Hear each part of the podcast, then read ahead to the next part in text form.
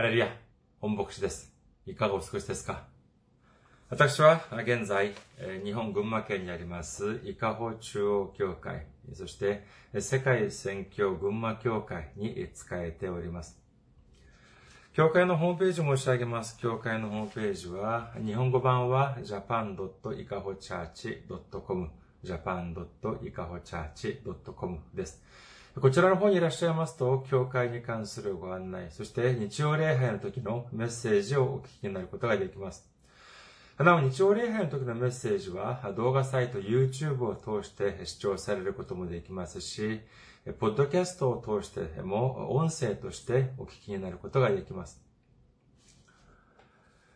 次に、教会のメールアドレスです。教会のメールアドレスは、いかほチャーチアットマーク gmail.com いかほチャーチアットマーク gmail.com です。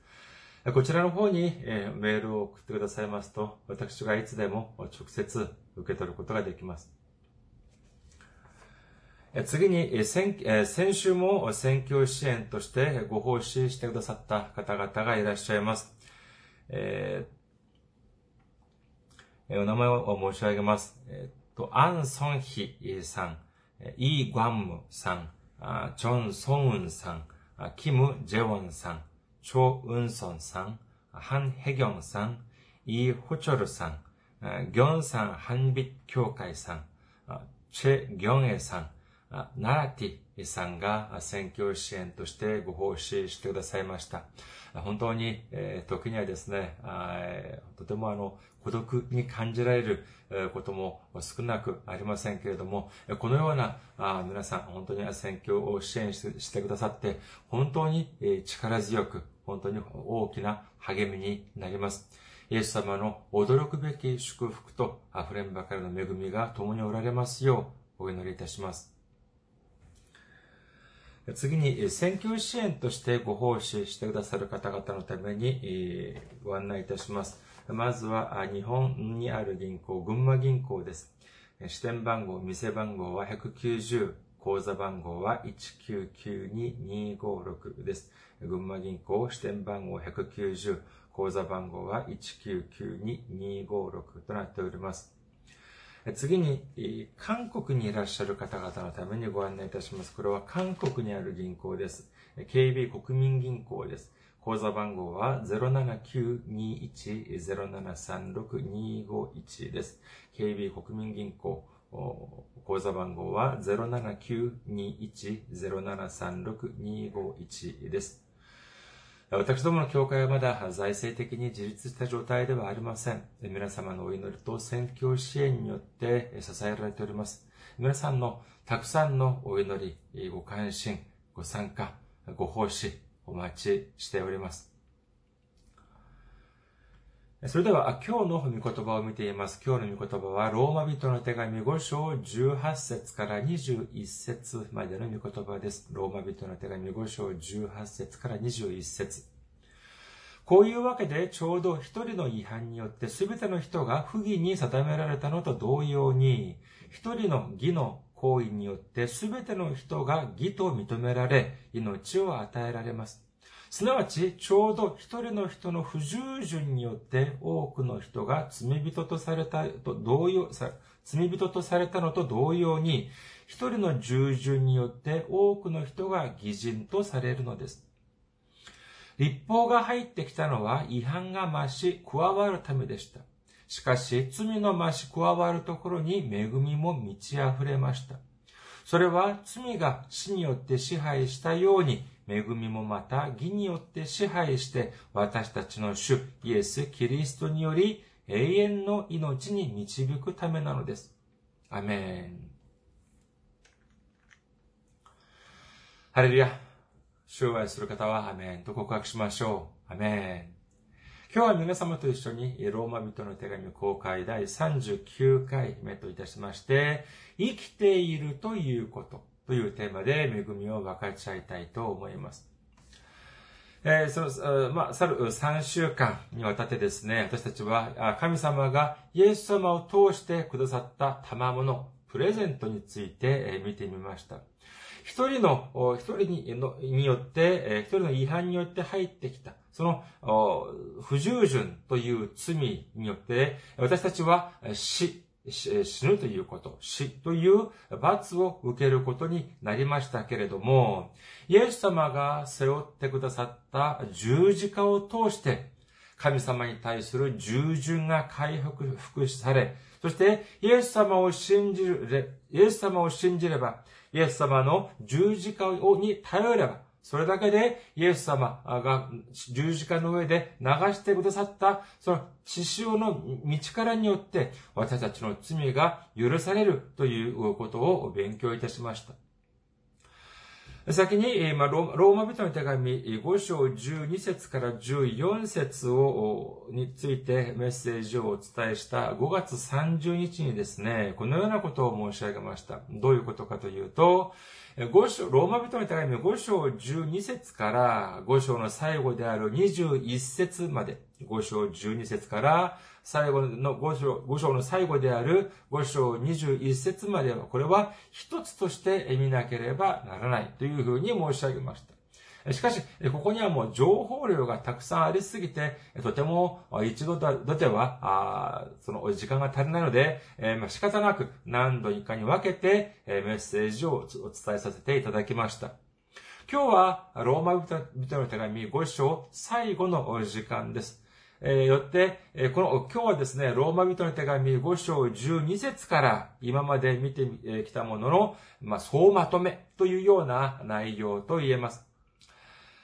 まあ、急にですね、今日の本文を見てみると、まあ、多少難しく感じられるかもしれませんが、しかし、今まで一緒に勉強して来られた、来られたのでは、来られたのでありますから、それほど難しくは感じられないはずです。まあ、そんなに問題なく理解できるというふうに思われます。まずはですね、今日の本文を全体的に見てですね、それから細かい部分をもう一度見ていきたいと思っております。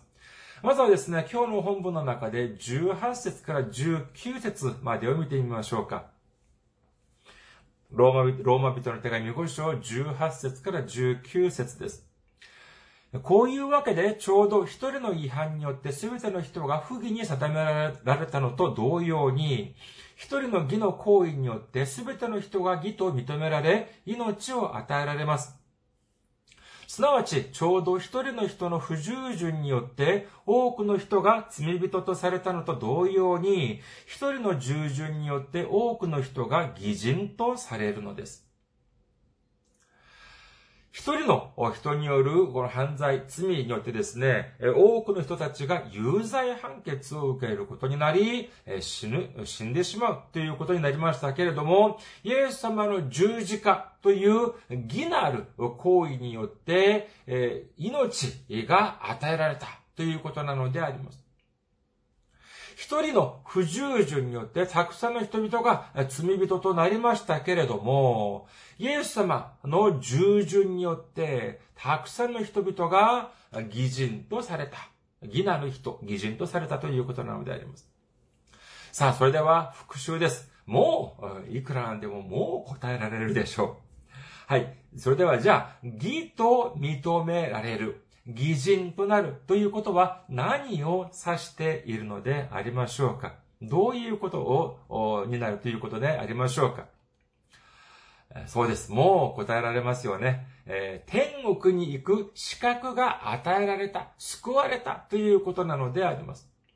一人の人による不従順によって私たちは地獄に落ちるしかない定めでありましたけれども、イエス様の従順、従順によってイエス様を信じるだけで義と認められる。つまり、天国に行くことができる資格が得られたということを信じる皆様であらんことをお祈りいたします。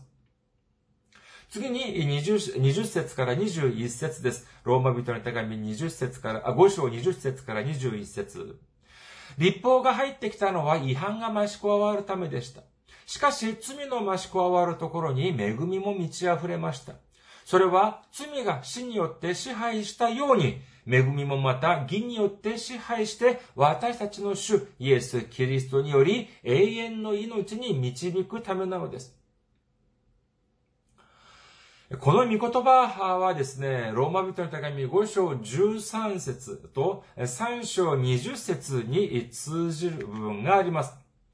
ローマ人の手紙5章13節実に立法が与えられる以前にも罪は世にあったのですが、立法がなければ罪は罪として認められないのです。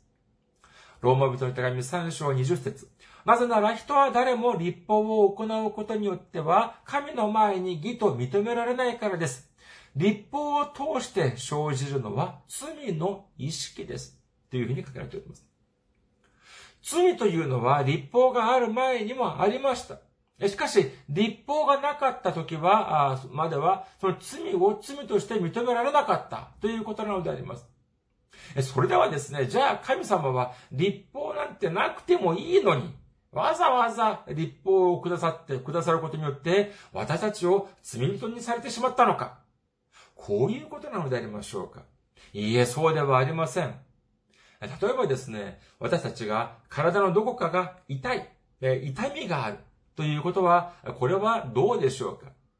まあ、体に痛みがあることを喜ぶ人はいないはずです。しかし、この、じゃあ、この痛みというのは、じゃあ、これは悪いものなのか？というと、そうとは限らないのであります。その理由は何かというと、体のどこかに痛みがあるというのは、その部分に異常があるという信号、シグナルなのであります。その部分の、体のその部分が、今、どこか、問題が発生している。このようなですね、まあ、いわゆる SOS、救助信号と言えるのであります。そのような痛みがあるからこそ、薬を飲んだり、あるいは病院に行って診察をしてもらい、そして治療をして、そして病や傷を癒すことができるのであります。体の中に間違いなく問題があるにもかかわらず、痛みがないのであれば、体の中にある問題はだんだんだんだん深刻になってですね、早く発見すればよかった。その大したことがないのにも、ない、大したことがないのにも、かかわらず、発見が遅れたばかりに深刻な状況になってしまう。そのようなこともあり得るのであります。よって神様はですね、私たち、神様が私たちに立法をくださった理由というのは、私たちを無理やり罪人に、えー、してしまうためではなく、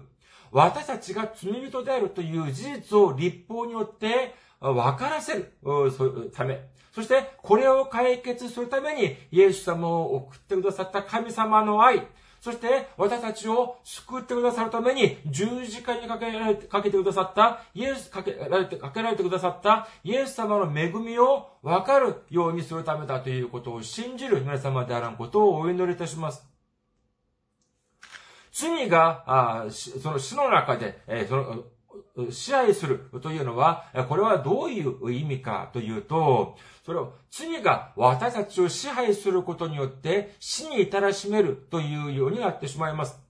まあ、最近、コロナウイルスによってですね、たくさんの人々が、本当に残念ながら命を落としていますけれども、まあ、だからといって、まあ、コロナ、そのコロナだけでは、に限ら、話ではありません。たくさんの病を見ていますと、ウイルスが自分、の中に、私たちの中に入ってきてしまいます。そして、私たちの体の中で、私の体を支配してしまうということによって、病が深刻になり、そして命を失うということもあり得るのであります。しかし、ワクチンのような注射を打ったり、または薬を飲んだりして、私たちの中に、私の私たちの体の中でワクチンや薬が支配することになれば、病を退かせ、健康を回復することができるように、私たちの体の中にイエス様の十字架が入ってくることによって、イエス様が私たちの心の中を支配することになって、そして全ての罪を退かせる、退かせて永遠なる命を得ることができるということを信じる皆さんであることをお祈りいたします。ここまでがまあ、11節から21節までのまあ全般的な内容と言えます。まあ、12節から一緒に勉強してきましたから、まあ、それほど難しくはないというふうに思われます。さあ、それではですね、これから細かい部分を見ていくことにいたします。神様はイエス様を送ってくださり、そしてイエス様を十字架にかけた、かけられたということ。これはエデンでアダムとエバが犯してしまった不従順という罪を解決するために来られ、そしてイエス様が十字架にかけられることによって従順の回復というプレゼント、賜物を私たちにくださったということを勉強いたしました。それでは、じゃあ、その従順の回復を通して成し遂げようとされたこと、これは何かという疑問が生まれるのであります。私たちがイエス様からその従順の回復という賜物を受けました。プレゼントを受けました。それでは、じゃあイエス様はなぜそこまでしながら私たちにそのような賜物、そのようなプレゼントをくださったのでありましょうかそれは今日の本文の最初の説と最後の説に出てきます。今日の本文の最初の説である5章18節そして最後の説である21節を見てみることにいたします。まずは、ローマ人の手紙5章18節というわけで、ちょうど一人の違反によって全ての人が不義に定められたのと同様に、一人の義の行為によって全ての人が義と認められ、命を与えられます。というふうに書かれております。次にローマ人の手紙5章21節それは罪が死によって支配したように、恵みもまた義によって支配して、私たちの主イエス・キリストにより、永遠の命に導くためなのです。というふうに書かれております。ここで共通している御言葉というのは、命。それも永遠の命ということなのであります。ですから、イエス様がこの地に来られて、十字架にかけられて、そして、従順の回復という賜物を私たちにくださった。そこまでして、私たちにくださった、この従順の回復というプレゼント。それを、それをくださった理由というのは、他でもなく、私たち、私たちが永遠の命を得ることができるように、できるように、されたという、それが目的であったということを信じる皆様であることをお祈りいたします。それでは、じゃあ一つ質問いたしてみましょう。イエス様を信じる皆さんは、今、生きておられますか？あるいは、生きておられませんか？まあ、だからといって、その肉的にそのような生きているか、そうじゃないかということをお伺いしたのではなく、そうではなく、イエス様の中で生きておられるのかどうかということをお聞きしたのであります。もう一度お尋ねします。皆さんはイエス様の中で生きておられますか？まあ、日本の教会はどうか知れませんけども、韓国の教会であったのであれば、もし、このような質問を韓国の教会でしたのであれば、まあ、十中八九はまあ、アメンっていう風に大きな声が鳴り響いたはずであります。じゃあ、そのような、まあ、アメンともいいでいいですし、まあ、はい、でもいいです。そのように、じゃあ答えられたというのであれば、じゃあそれはどういう意味かというと、私はイエス様の中で生きているという自信がある。そのような意味でしょう。自信を持っているのは、まあ、それはとても、まあ、結構なことでありますけれども、もし、それが事実でなかったのであればどうでしょうか？本当は信仰の中で、え生きている、死んで、本当は信仰の中で死んでいるにもかかわらず、自分は生きていると思い込んでいました。このようになってしまうとですね、先ほど申し上げましたように、体のどこかに異常があるにもかかわらず、痛みがない。そのような状況のようにですね、本当に後になって深刻な結果を招いてしまう。そのようになってしまうかもしれません。最も深刻な結果は何でしょうか？私は教会に何年も長い間通いました。そして役職ももらいました。私は間違いなく救われているというふうに思ったんですけれども、最後見てみると、蓋を開けてみると、いやいやいや、救われていなかった。これこそが本当に深刻な結果だというふうに言えますでしょう。以前私がその朝日新聞の天聖人語のコラムで見た文、文言が記憶に残っております。えー、結構前です。2013年のコラムであり、天聖人語でありました。まあ、皆さんご存知だと思いますけども、朝日新聞の一面に掲載されている、えー、コラムです。今も連載中ですけれども、えー、朝日新聞の天聖人語。そこにはですね、その、え20、2013年5月26日付の朝日新聞の天聖人語にですね、次のような文面がありました。高齢の人には3つのタイプがあるとも言われる。まだ若い人、昔は若かった人、そして一度も若かったことのない人。深くありませんか？もう一度お読みいたしますね。高齢の人には3つのタイプがあるとも言われる。まだ若い人、昔は若かった人、そして一度も若かったことのない人。教会もやはり似たようなものではないかというふうに思われました。それは何かというと、まだ信仰の中で生きている人。昔は信仰の中で生きていた人。そして、今まで一度も信仰の中で生きたことがない人。私たちは常に信仰の中で目を覚まして生きていく、生きていかなければなりません。もし昔は信仰の中でいたけれども、今はそうではない人、あるいは今まで一度も信仰の中で生きたことがない人、という方がおられるのであれば、今日、今から目を覚まして、そして信仰の中で本当に生きていく人生を送られる皆さんであらんことをお祈りいたします。さあ、それでは、じゃあ、私が、私たちが信仰の中で生きているのか、そうでないのかをチェックするためには、どういうふうにすればいいでしょうか？医学的にはですね、まあ人が死んでいるのかどう、生きているのかどうかというのをチェックするのは、まあ、はじめに心、その心臓の脈拍と言いますか、心臓が動いているのかどうかというのを確認し、次に呼吸、息をしているのかどうかを確認し、そして最後に動向の反応、あの、よくドラマとか見てみますと、えっと、えっ、と、なんで、懐中電灯とかで、えー、その、目の、目を、眼球を見る、そのようなチェックをする場面、ご覧になったことがあるかもしれませんけれども、あれは、動向の動きをチェックしているのであります。で、これによって反応がするのかどうか、あというのは、まあ、こう、基本のチェックリストでありますけれども、それでは、じゃあ、霊的に、えー、じゃあ生きているのかどうか、あというのをですね、えー、見るには、どういうふうにすればいいか、どういうのは、どのような基準がいいああるのかというのを考えてみました。皆さんは人形の中にですね、このような3つの人形がワンセットになっている、えー、人形をご覧になったことがあるでしょうか？まずは目を覆っている。耳を覆っている、そして口を覆っている、そのような人形であります。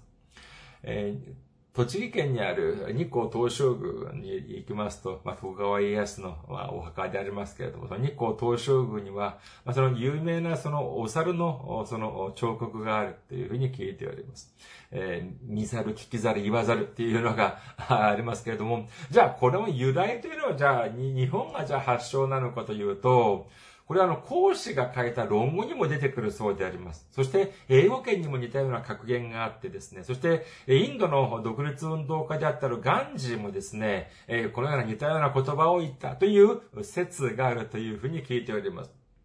まあ、誰が初めに言ったあというのは、まあ、置いといてですね、まあ、見ることと聞くことと、そして話すということ。えこれはですね、信仰の、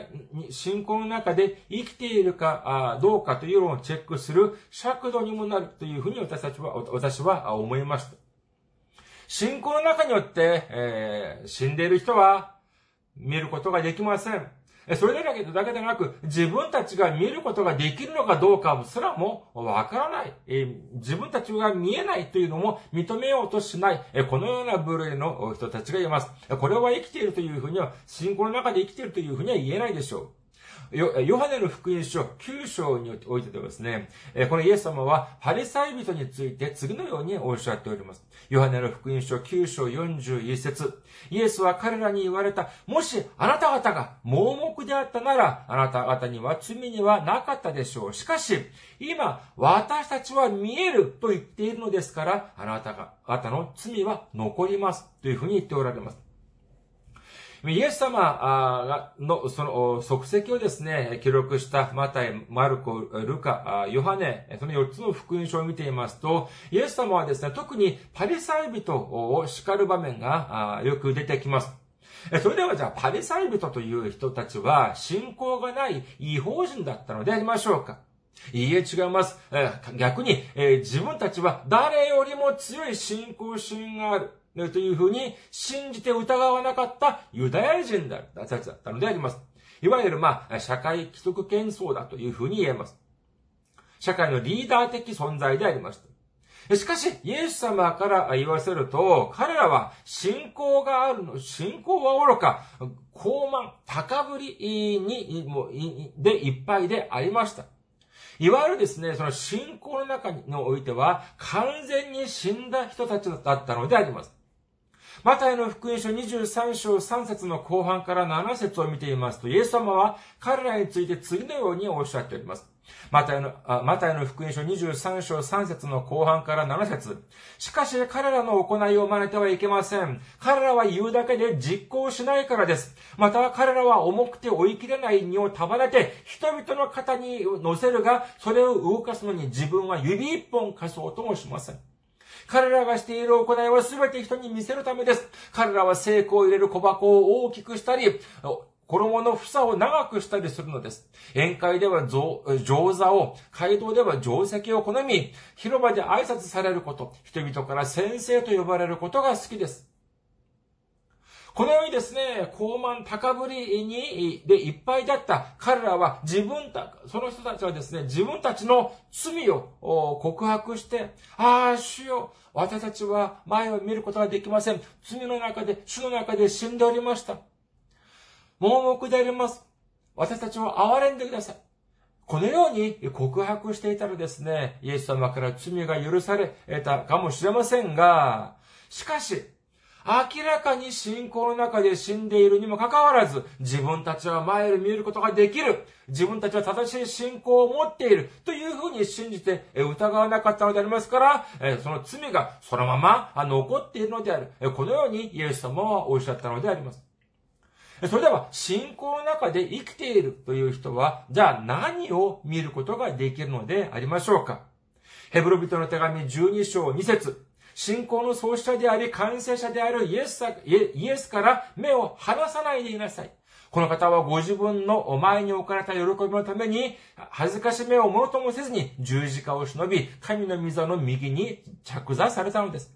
新明記一章三十三節主はあなた方が宿営する場所を探すために道中、あなた方の先に立って行き、夜は、夜は火の中、昼は雲の中にあってあなた方が行くべき道を示されるのだ。フィリピ人の手紙3章13節から14節兄弟たち、私は自分たち、自分がすでに捉えたなどと考えてはいません。ただ一つのこと、すなわち、後ろのものを忘れ、前のものに向かって身を伸ばし、キリストイエスにあって神が上に召してくださるという、その賞をいただくために、目標を目指して走っているのです。皆さん、私たちはですね、ただ単に闇雲に走ればいいというものではありません。私たちは前を見なければなりません。私たちが本当に信じて、本当に頼るべき方、私たちを完全にしてくださる方であるイエス様を見なければなりません。私たちを導いてくださり、私たちの先に行って、行かれる神様を見なければなりません。イエス様が立てられた、イエス様が立てられた目標を見て、そしてそこに向かって走っていくという、走っていくべきであるということを信じる皆様であることをお祈りいたします。そして次に私たちは聞かなければなりません。自動車が崖に向かって走っていっております。周りではそれは直ちに車を止めなさいと叫んで、叫ぶ声が聞こえます。ハンドルを切りなさいという声が聞こえてきております。生きていて耳が開いている状態であれば、そのことを聞いて、そしてハンドルを切るなり、ブレーキを踏むなりするでしょう。しかし、そのような大きな声が聞こえてくるにもかかわらず、直ちにハンドルを切りなさい。直ちに止めなさい。というような大きな声が聞こえていけるにもかかわらず、止めない人、ハンドルを切らない、切らない人、このような人はどういう人でありましょうかそうです。聞くことができない人、まさしく死んだ人だというふうに言うことができるのであります。ローマ人の、ローマ人の手紙10章17節ですから信仰は聞くことから始まります。聞くことはキリストについての言葉を通して実現するのです。というふうに書かれております。聖書は私たちが信仰というのは聞くことから始まるというふうに書かれております。それではじゃあ、聞くためにはどうしなければならないのでありましょうかある人はですね、祈りをたくさんすれば、主の言葉を、声を聞くことができるというふうに言います。ある人は夢の中で主の言葉を聞くというふうに言います。またある人は断食をすれば主の言葉を聞くことができるというふうに言います。それでは、お祈りを何時間ぐらいすれば主の声を聞くことができるのでありましょうかどれくらいじゃあ眠れば夢の中で主に会うことができるのでありましょうか何日ぐらい断食をすれば、主の御声を聞くことができるのでありましょうかさあ問題です。このような質問の答えというのは、じゃあどこで探さなければいけないのでありましょうかそうです。聖書の中からこのような答えを探さなければなりません。それでは、聖書には何時間ぐらい祈りをすれば主の声を聞くことができるのかとか、どれくらい眠らなきゃ、眠ると、主の声、夢の中で主の声を聞くことができるかとか、何日ぐらい断食をすれば主の声を聞くことができるかについての答えが出ているでしょうか出ていないでしょうか少なくとも私の持っている聖書にはそのような答えはどこにも書かれておりません。お祈りをたくさんするということ。夢の中で、えー、夢を見たりとか、断食をするというのが悪いとか、そのようなことを申し上げて、申し上げるのではありません。ただ、ここには問題があります。何かというと、たくさんの人々がお祈りをして、断食をして、そして夢の話をしますけれども、そこには最も重要である聖書の御言葉が抜けている場合が多々あるのであります。マタイの福音書7章では、イエス様が次のようにおっしゃっております。マタイの福音書7章7節から8節求めなさい。そうすれば与えられます。探しなさい。そうすれば見出します。叩きなさい。そうすれば開かれます。誰でも求めるものは受け、探すものは見出し、叩くものには開かれます。このようにイエス様はおっしゃっております。それでは、じゃあ、どこからじゃあ、探さなければ求めなければならないのでありましょうかこれを誤って理解しているからこそ、ただ闇雲にお祈りをしたり、闇雲に、えー、その、まあ、断食をしたり、そのようなことが発生、起こるのであります。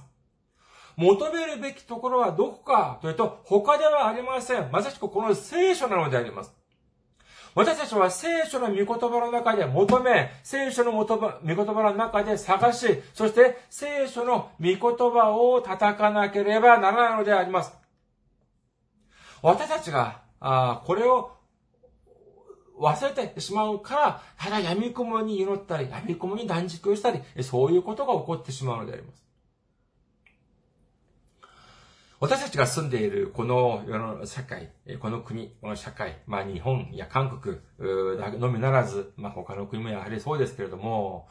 たくさんの法律があります。これはおかしなことではありません。むしろ、この社会にたくさんの法律があって、そしてこれが公平、公正に執行されるというのであれば、これはとても結構なことなのであります。